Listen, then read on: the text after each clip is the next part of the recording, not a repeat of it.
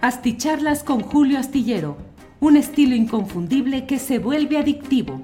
Un análisis inteligente y profundo para entender los entretelones de la política mexicana. Hiring for your small business? If you're not looking for professionals on LinkedIn, you're looking in the wrong place. That's like looking for your car keys in a fish tank.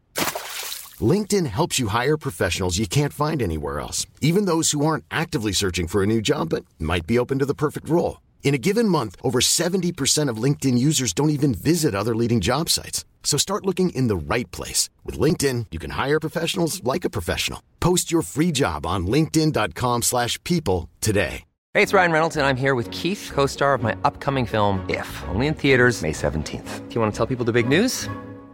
All right, I'll do it. Sign up now and you'll get unlimited for $15 a month in six months of Paramount Plus Essential Plan on us. Mintmobile.com slash switch. Upfront payment of $45 equivalent to $15 per month. Unlimited over 40 gigabytes per month. Face lower speeds. Videos at 480p. Active Mint customers by 531.24 get six months of Paramount Plus Essential Plan. Auto renews after six months. Offer ends May 31st, 2024. Separate Paramount Plus registration required. Terms and conditions apply if rated PG.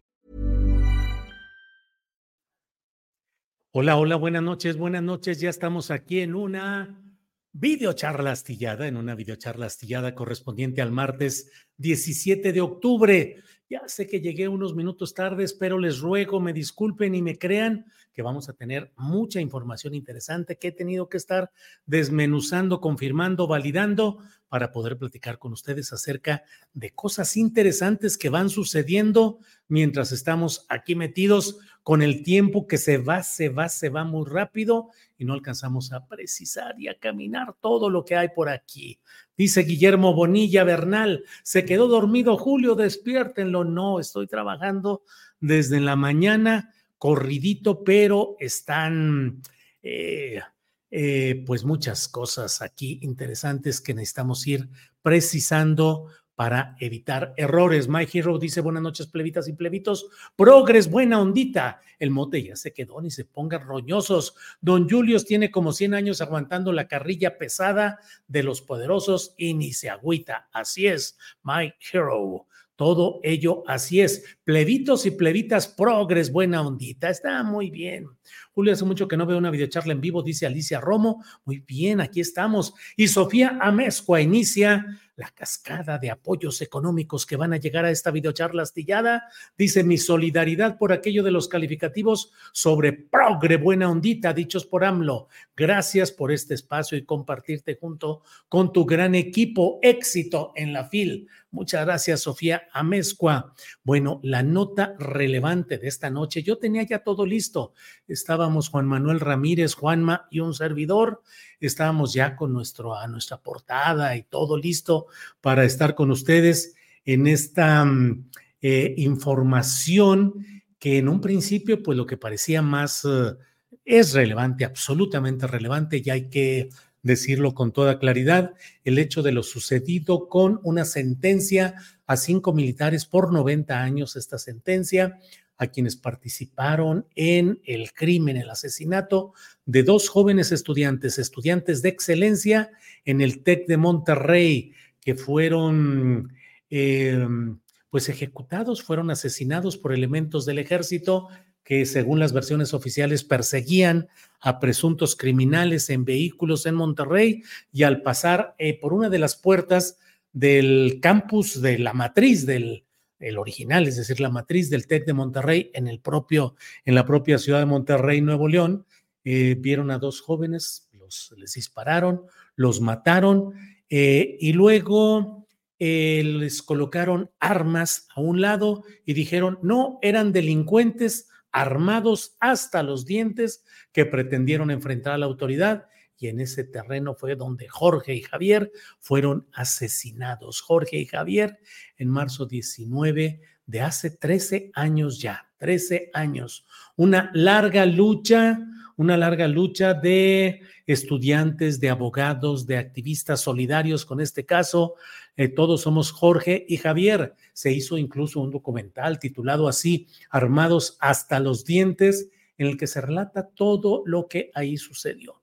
Déjeme decirle que eh, en la columna Astillero eh, antes de que fuera buena ondita la columna astillero, publicamos en su momento la referencia específica, la denuncia a lo que sucedía en este caso específico, porque pues hubo una serie de señalamientos en los cuales las autoridades pretendían que esto quedara simplemente convertido en la nada, que quedara ocultado, que hubiera silencio. Fue durante el tiempo en el cual estaba en el, um, en el gobierno, estaba Felipe Caldeón Hinojosa. Eh, pero este tema es uno y otro del que hablaremos un poquito más adelante es el de que una búsqueda exhaustiva en eh, archivos que había entregado la SEDENA, la Secretaría de la Defensa Nacional, a la Comisión por la Verdad y la Justicia del caso Ayotzinapa, pues resultó que encontraron material, el que estaban denunciando el GIE y los padres de familia y que se decía que no existía y todo ello. Bueno, pues la verdad es que sí lo hubo y además en él se establece con toda claridad que todas las autoridades, incluyendo las militares, tenían conocimiento en tiempo real de lo que iba pasando entre la noche trágica de Iguala, la madrugada siguiente, y que todos supieron en tiempo real lo que estaba sucediendo. Pero déjeme ir primero con el tema específico de lo relacionado con el caso de los jóvenes de Nuevo León. Mire, hay una columna que escribí, eh, pues justamente, déjeme ver ahí, dice, a ver, Juanma, pon la grandecita para poderla leer. Dice, mentiras, montajes, impunidad. Este, espérame tantito porque déjame ver si la puedo poner aquí un poquito más eh, grande. Mm, mm, mm. Vamos, vamos, vamos, peregrinos, o cómo va. Vamos, santos. Este, eh. Déjenme ver. Bueno, eh, ahorita lo vemos, ahorita tendremos toda esta información de lo que escribí hace, eh, pues eh, en el momento en el que fueron sucediendo este tipo de cosas. déjeme ver, déjeme ver por aquí.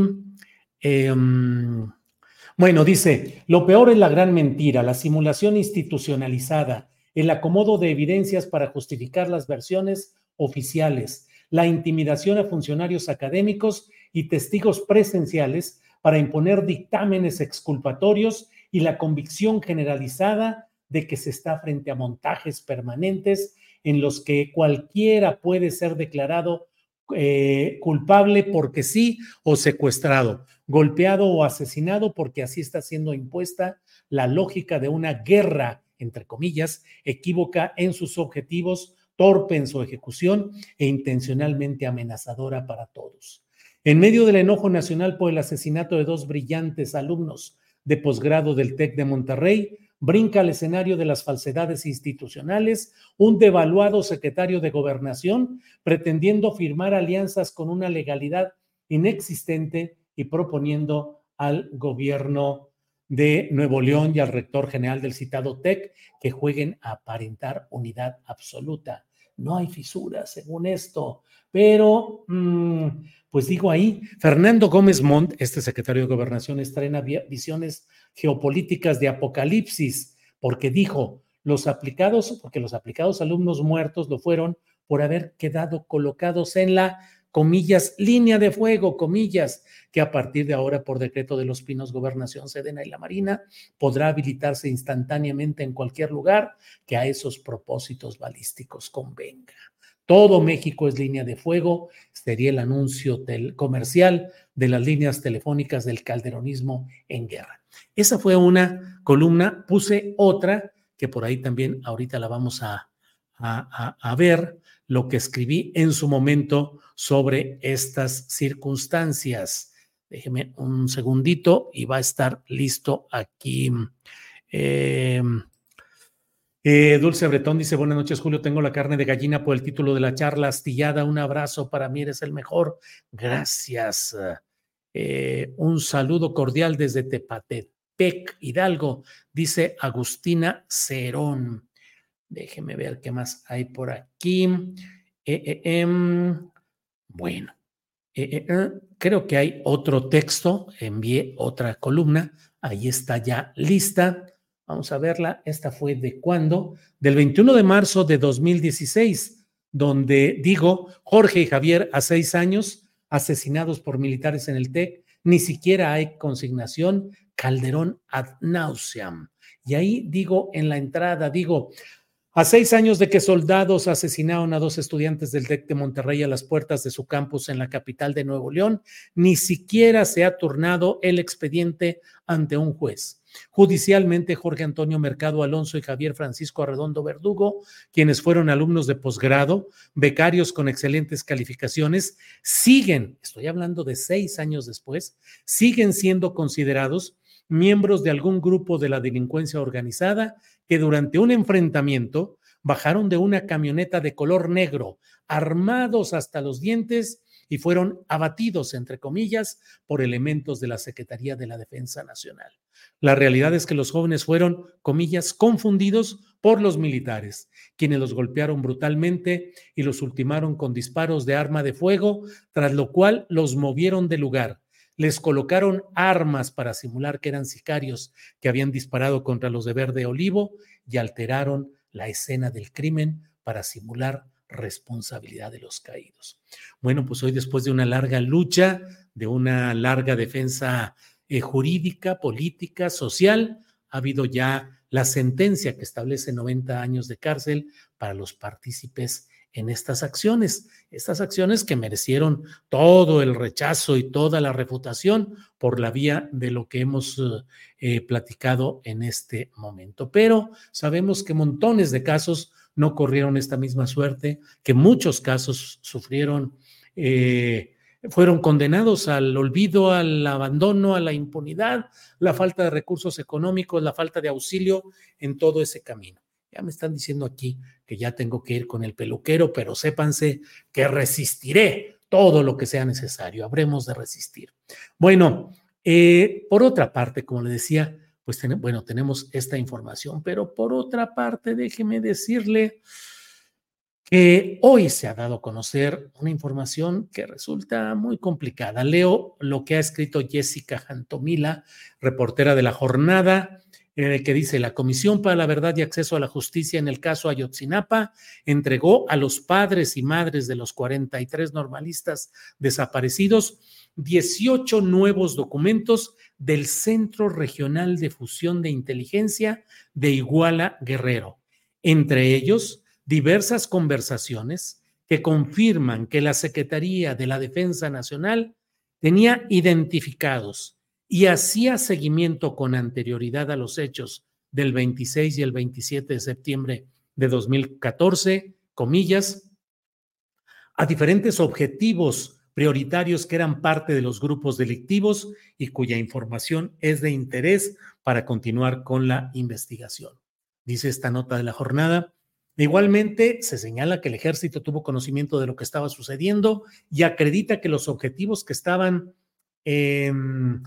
eh, siendo investigados con anterioridad a los hechos, contaban con información en tiempo real sobre los posibles destinos de los estudiantes desaparecidos, así como de las personas implicadas, su relación con autoridades ministeriales y lugares donde posiblemente se resguardaron.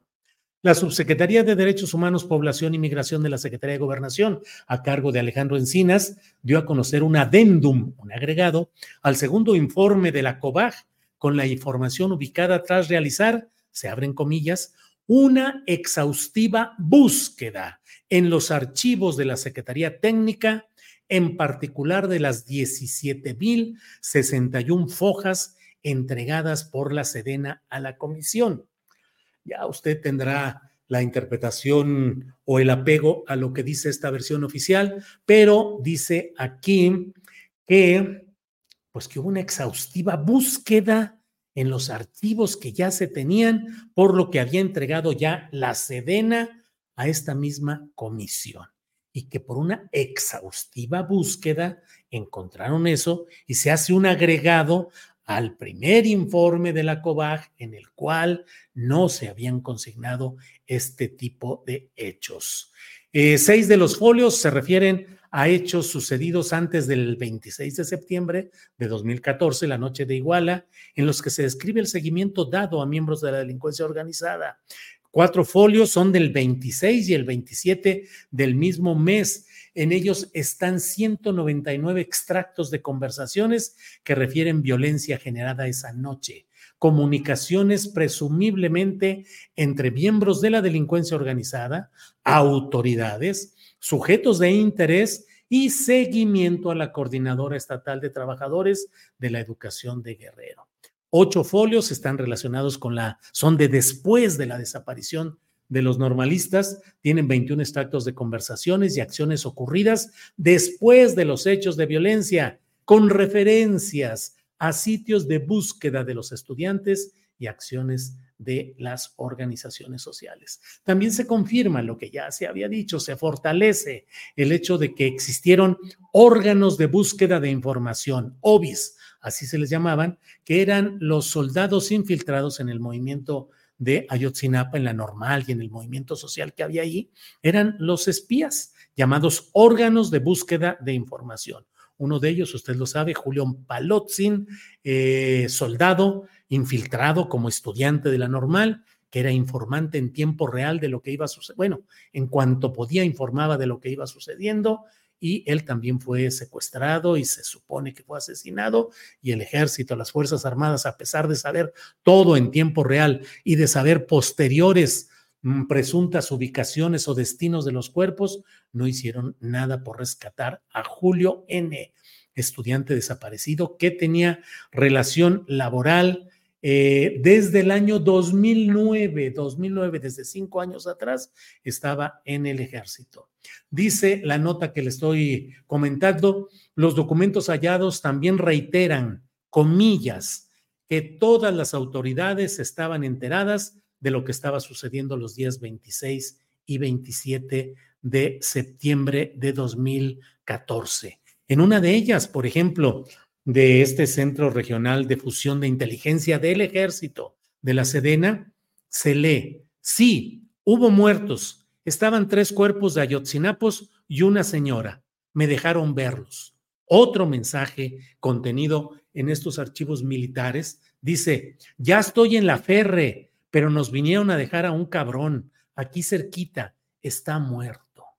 Otra dice, no, comadre, pero te tocaron 11 detenidos del desmadre de ayer. Como eso, hay una serie de informaciones que creo que pues muestran en primer lugar, creo que vale la pena señalar eh, pues sí, el Harfush no se enteró de nada, Alfredo Trujillo sí, Alfredo Omar García Harfush fue el único que no se enteró de nada, todo mundo sabía, y el que había sido durante 20 meses o algo así, había sido el jefe de la Policía Federal en Guerrero, no supo nada, no sabía nada, y no sabe hasta la fecha Omar García Harfush. Todos los demás supieron, pero él no.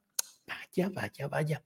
Bueno, em, debo decirle, pues tenemos además por aquí lo que ha publicado el Servicio eh, Público de Radiodifusión del Estado mexicano, así es que lo tomamos con, esa, con ese señalamiento de lo que corresponde a, em, a que es información publicada en un órgano oficial. Esperamos que no vaya a haber desmonetización, pero es lo que dice el SPR.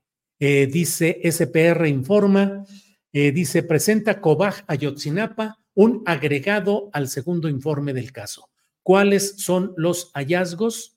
Y dice em, presentó un anexo, eh, que este anexo con información fue realizado por la comisión a raíz de la solicitud hecha por padres y madres de los estudiantes desaparecidos el pasado 20 de septiembre. Ellos pidieron, solicitaron la información correspondiente a 868 folios emitidos por el Centro Regional de Fusión de Inteligencia de Iguala entre el 20 de abril y el 22 de octubre de 2014. La COBAGE detalla que a partir de una exhaustiva búsqueda en los archivos entregados por la Sedena en su poder, identificaron 18 folios de la información solicitada. Veamos, pidieron 868, son los que ha solicitado esta comisión y, ay, joder, hoy salí con esta camisa que hace así, lo que le llaman moaré. Bueno, 18 folios son los encontrados. De 868 se encontraron 18. Cuatro folios fechados durante los hechos. Ocho folios fechados después de los hechos. Y bueno, folios previos a la desaparición de los estudiantes, se encontraron mensajes de texto provenientes de diversos usuarios reportando pugnas en el territorio de Iguala, también seguimiento a miembros de la delincuencia organizada.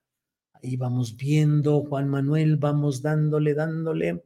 Em, eh, bueno, es que no alcanzamos por ahí a ver, pero folios de acontecimientos ocurridos la noche de la desaparición. Eh, There's never been a faster or easier way to start your weight loss journey than with PlushCare. PlushCare accepts most insurance plans and gives you online access to board-certified physicians who can prescribe FDA-approved weight loss medications like Wigovi and Zepbound for those who qualify. Take charge of your health and speak with a board-certified physician about a weight loss plan that's right for you. Get started today at plushcare.com slash weight loss. That's plushcare.com slash weight loss. plushcare.com slash weight loss. Hiring for your small business? If you're not looking for professionals on LinkedIn, you're looking in the wrong place. That's like looking for your car keys in a fish tank. LinkedIn helps you hire professionals you can't find anywhere else, even those who aren't actively searching for a new job but might be open to the perfect role. In a given month, over 70% of LinkedIn users don't even visit other leading job sites. So start looking in the right place. With LinkedIn, you can hire professionals like a professional. Post your free job on linkedin.com slash people today. Bueno, bueno, bueno. Hechos posteriores a la desaparición, de lo cual ya leemos referencias a sitios donde se buscó a los estudiantes, acciones de las organizaciones sociales, conclusiones del adendum Dice, la Sedena tenía identificados y hacía seguimiento con anterioridad a los hechos a diferentes objetivos prioritarios que eran parte de los grupos delictivos. Se acredita la existencia de los órganos de búsqueda de información, los espías, los infiltrados, quienes de acuerdo con lo que se establece en los centros regionales de fusión de inteligencia, debían corroborar, ampliar y o, en su caso, descartar la información remitida. Eran espías infiltrados del ejército en las filas de movimientos sociales, en este caso de la normal de Ayotzinapa. Se confirma que desde el 2009 Julio N., Julio Palotzin, estudiante desaparecido, inicia su relación laboral con el ejército y realizaba funciones de OBI. Era uno de los infiltrados en la normal de Ayotzinapa. Se reitera que todas las autoridades estaban enteradas de lo que estaba sucediendo los días 26 y 27 de septiembre de 2014. Se confirma que el ejército tuvo conocimiento de lo que estaba sucediendo y acredita que los objetivos que estaban siendo investigados con anterioridad a los hechos contaban con información en tiempo real sobre los posibles destinos de los estudiantes desaparecidos, así como de las personas implicadas, su relación con autoridades ministeriales y lugares donde posiblemente se resguardaron. La comisión sostiene que este agregado atiende la instrucción presidencial y por ello toda la información recabada ha sido entregada a los padres y madres de los estudiantes y remitida a la Unidad Especial de Investigación y Litigación del caso Ayotzinapa de la FGR. Y ahí está disponible todo el adendum. Bueno, pues vamos a dejar ahí, informe de la comisión, todo esto. Bueno, em, eh, Jorge Hermosillo dice Omar García Harfu se comisionó, ja, ja, ja. Em, eh, jamás un al frente de la Ciudad de México, menos un asesino de estudiantes, dice Itzel Leile Sánchez Nagore. Fue trabajo del GIEI y no de la COVAC, dice José Carlos Esparza Castillo. Sí es necesario que digamos abiertamente que esto es consecuencia de la denuncia firme, fuerte, frontal que ha hecho el grupo interdisciplinario de expertos independientes, el GIEI, al que se le fueron quitando todas las condiciones para seguir adelante con esta investigación, pero ellos, y miren, leo lo publicado el 31 de marzo de este año. Dice en una nota de José Antonio Belmont publicada en el diario Milenio, dice, al insistir en que se bloquean las investigaciones del caso Ayotzinapa, el GIEI denunció que el ejército mexicano no solo niega la existencia de información que podría revelar el rumbo que tomaron, entre comillas, los 43 normalistas, sino que ocultó deliberadamente estos documentos de la noche de Iguala. Hablaron de cómo hay un tipo de documentos que se llaman CRFI, Centro Regional de Fusión de Inteligencia, que son los 18 que ahora se han dado a conocer de 800 y tantos que se están solicitando. Es decir, dijo, eh, em, eh, dijeron en esta conferencia de prensa, eh, lo dijo Carlos Beristain, dijo que estos documentos CRFI corresponden a unos centros del ejército de mexicano que hacen inteligencia y se nos ha entregado parte de la documentación. Otra parte de la documentación no se ha entregado, siempre relativa a los hechos de Ayotzinapa, siempre relativa a la, a la época en la que estamos hablando. Calculamos que hay unos 80 o 90 documentos que sabemos que existen por las enumeraciones a las cuales no hemos tenido acceso y son muy relevantes. Sabemos que parte de esa documentación, hemos tenido información de testigos que nos han dicho que parte de esa información ha sido sacada de donde estaba y ha sido llevada a otro lugar. Conocemos el lugar, hemos informado al presidente de esas circunstancias para que eso se sepa y la respuesta que se nos ha dado es que no es cierto y que quien esté diciendo eso habría que investigar pues em, creo que más allá de todos estos detalles que resultan muy complicados, tengamos muy presente el hecho de que em, pues estamos, se ha entrado en una etapa muy complicada en la cual se ha tratado de ir desacreditando a los órganos que originalmente permitió, propició o creó el propio Estado mexicano y sus gobiernos, el de Enrique Peña Nieto en su momento, el de Andrés Manuel López Obrador actualmente, para tratar de retirarles la materia de trabajo y se ha desactivado ya al GIEI. Se ha desactivado a la original Fiscalía Especial de esta unidad de litigio e investigación sobre el caso Ayotzinapa y se ha puesto a una serie de burócratas eh, eh, sin mayor intención que sobrellevar las cosas de fin de sexenio y se acabó.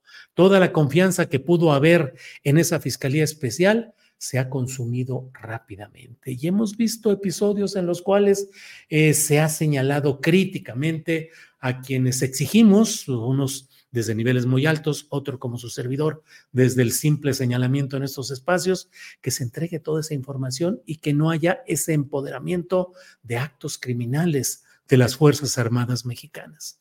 Así es que lo de hoy es un triunfo de la perseverancia de los grupos que han mantenido eh, la exigencia de verdad y justicia en este caso, del GIEI, de los familiares, de los activistas y los abogados de los 43, que no son intermediarios, que no son personas que lucren con el dolor, sino que están luchando para que puedan salir algunos de estos hallazgos en una búsqueda exhaustiva que se hizo en esos archivos. Y por otra parte, también hagamos votos, y yo soy el primero que me pongo en la fila para decir que ojalá y esto implique una actitud distinta del gobierno federal y que el propio presidente López Obrador pueda cumplir con el gran compromiso histórico de tener verdad y tener justicia, en este caso de Ayotzinapa.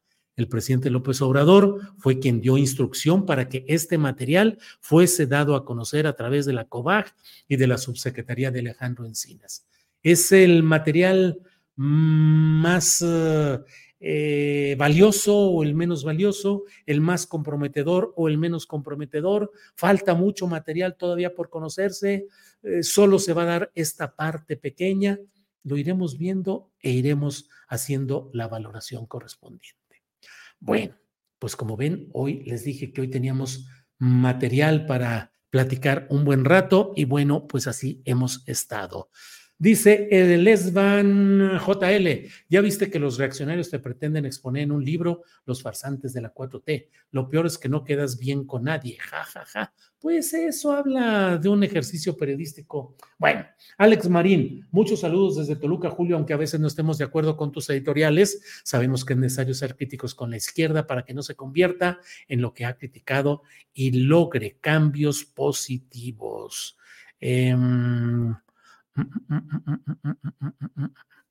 Uh, ya varios, a veces no sé, hay una insistencia por aquí en que opine acerca de un librajo en el cual nos ponen a varios, entre ellos a un, servidor, a un servidor, como los farsantes de la 4T. Ya dije que no voy a responder ni atender a librajos de personajes como Marco Levario, que es un personaje siniestro en el ejercicio de este pseudo periodismo. Y como lo he dicho, él debería responder por la manera como llevó a una aventura política a Carlos Briceño, que fue rector de la UDG, que quiso confrontar el poder de Raúl Padilla y que fue alentado por un estratega político, mediático, con mucho poder en los medios nacionales de comunicación, que iba a crear toda la estrategia para que Carlos Briceño pudiese seguir adelante y que fuera un nuevo espacio de poder en la UDG. Todo eso terminó con que el grupo de Raúl Padilla, que tenía todo el control,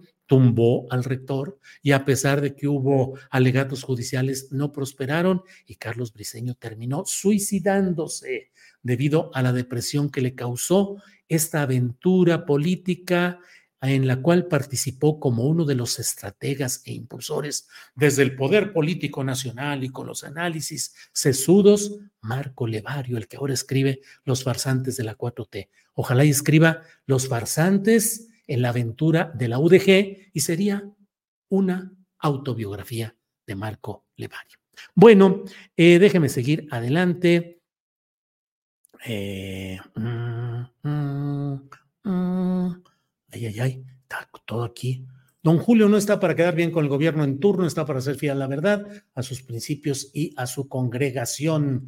Eh, Pepe Hernández Hernández, quien conoce a Astillero y su trayectoria, sabe que no tiene nada que temer, pero como dijo el presidente, no mancha, pero tizna. En eso tiene similitud Astillero y el Ejecutivo. Frida Calvo dice, caray, ahora veo una lógica la entrega del reconocimiento a Cienfuegos, un quid pro quo para la entrega de los documentos de Sedena a la COVAC. Bueno, pues ya iremos viendo. Suicidarse, em, suicidarse por un cargo, dice Julián Falcón, pues fue por la manera como lo, como lo quitaron, como lo aplastaron políticamente, como lo marginaron, como lo persiguieron y terminó con una enorme, eh, enorme eh, depresión que lo llevó a ese suicidio. Em, ¿Cómo pudo el ejército permitir que desaparecieran a los 43 normalistas y asesinaran a otras personas en Iguala esa noche? Pregunta Ofelia del Sinore. Ofelia, yo toda la vida lo digo, entre enojos, entre, digo, bueno, en una ciudad como Iguala, con telecomunicaciones, con medios de comunicación, con espías, orejas, infiltrados, con centros de inteligencia del ejército, de la Marina, de gobernación, del gobierno estatal, no supieron nada, no, no se supo nada, este, no se dieron cuenta, caray, hasta días después, oye, ¿qué crees que dicen que allí en Iguala algo hubo y que desaparecieron a 43, 43 estudiantes? Puede haber un gobierno, puede alguien decirse gobernante, puede alguien como Peña Nieto decirse presidente de la República que llegó al poder de manera espuria, fraudulenta, pero podría decirse presidente de la República cuando en una ciudad como Iguala sucede esto ¿Podría el secretario de Gobernación Miguel Ángel Osorio Chong decir que estaba cumpliendo con su encargo patriota y demás cuando sucedía esto? ¿Y el general Salvador Cienfuegos, secretario de la Defensa Nacional, no se enteró de lo que todo mundo se estaba enterando, porque era imposible no enterarse de balaceras, de tensiones en los cruceros, persecuciones, eh, persecuciones de vehículos, persecuciones de jóvenes que tuvieron que refugiarse en las laderas, en casas, balaceras, secuestrados, 43 jóvenes secuestrados y luego desaparecidos. Señor general Cienfuegos, tan... No se enteró, no lo supo, no tiene responsabilidad. Y aquí, aunque me acaben de freír en aceite o quemar en leña verde, entregarle un reconocimiento a Salvador Cienfuegos, haya sido un diploma, lo haya instruido la dirección del Colegio Militar, que no puede ordenarle nada al presidente de la República, ningún subordinado. He leído y he escuchado esos comentarios que son, no son correctos, no son justos, no tienen sustento jurídico en los cuales se dice es que él estaba obligado, el presidente de la República, López Obrador, a entregar ese premio. No, no, no y no. No estaba obligado. Ningún subordinado puede obligar al presidente de la República a nada. Y el secretario de la Defensa Nacional es un subordinado. Y el director del Colegio Militar es otro subordinado.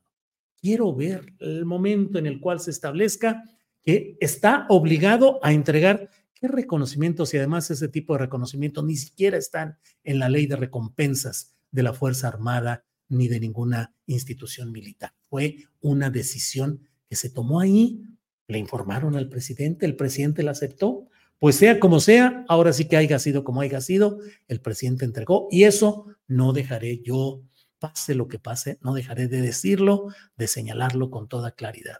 Lamentable, doloroso y sumamente indicativo que el presidente de la República haya entregado esa diploma, ese papel, esa caja, lo que haya sido al general Cienfuegos. Em, bueno, eh, al menos que el presidente solo sea un títere del poder como Biden, dice, mm, em, ah, ah, ah, ya ni es divertido darte, Julio, solo te mortifica, legalmente no hay nada, es más morbo. fuegos vende, dice Octavio Martínez Soriano. Bueno, pues está bien. Nepset entrevista al abogado César Gutiérrez. El día de hoy explicó en Rompeviento por qué si estaba obligado jurídicamente el presidente. Compañeros y compañeras, ¿alguien puede obligar al comandante supremo de las Fuerzas Armadas que haga algo? ¿Un soldado? ¿Un director del Colegio Militar puede obligar? No veo por dónde. Sería una ruptura del orden constitucional. Que en un protocolo se establezca que puede él o un representante asistir a esa entrega, esa es otra historia, pero no hay ni puede haber una obligación el presidente de la República pudo haberse abstenido, como se abstuvo de asistir, no era tampoco su obligación, a la entrega de la medalla Belisario Domínguez a la escritora Elena Poniatowska, dijo él, para no poner en entredicho la investidura presidencial.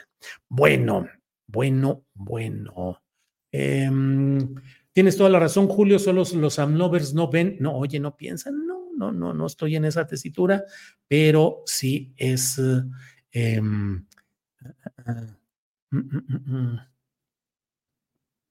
¿Qué dice aquí? Rafael Errasti, Julio Calderón no sabía lo que hacía García Luna. No pidas que García Harfus supiera de los 43. Esa es la moda. Bueno, no estaba obligado, así lo expresó el mismo abogado en Rompeviento, digan la verdad. No, no he visto esa entrevista, pero la verdad no necesito verla. No puede haber ningún ley o reglamento que pueda estar por encima de la condición de comandante supremo de las Fuerzas Armadas, que corresponde al titular del Poder Ejecutivo Federal, en este caso al ciudadano Andrés Manuel López Obrador. ¿Quién lo puede obligar? ¿Obligarlo a qué? Entonces, ¿él manda o no manda? ¿Es el comandante supremo o no lo es? Bueno, bueno, bueno. El abogado César se sustentó en ciertos reglamentos jurídicos, entrevístalo para que veas, pues con debido respeto, los reglamentos no están por encima de las leyes, las leyes no están por encima de la Constitución. Un reglamento de tránsito podrá decir lo que quiera o el reglamento de urbanidad. Son reglamentos, son reglamentos, ni siquiera son leyes si es que así es como lo está diciendo quien está aquí. Mm, mm, mm. Bueno, vamos a seguir adelante. Muchas gracias por su atención. Nos vemos uh, mañana. Miren, tenemos este aporte que es de ayer, pero lo guardamos para darle las gracias hoy a Dom Luke que nos envió ayer un apoyo económico y dijo, estamos contigo, Julio, es necesario el periodismo crítico, sin intereses. Muchas gracias, muchas Hola, buenos días, mi pana. Buenos días, bienvenido a Sherwin Williams. ¡Ey! ¿Qué onda, compadre? ¿Qué onda? Ya tengo lista la pintura que ordenaste en el ProPlus app. Con más de 6.000 representantes en nuestras tiendas listos para atenderte en tu idioma y beneficios para contratistas que encontrarás en aliadopro.com. En Sherwin Williams somos el aliado del PRO.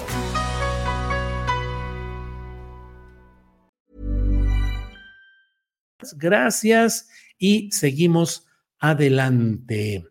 Eh, nos vemos mañana de 1 a 3 de la tarde. Eh, nos vemos mañana de 1 a 3 de la tarde en Astillero Informa y seguimos adelante. Gracias. Hasta pronto. Para que te enteres de las nuevas asticharlas, suscríbete y dale follow en Apple, Spotify, Amazon Music, Google o donde sea que escuches podcast. Te invitamos a visitar nuestra página julioastillero.com.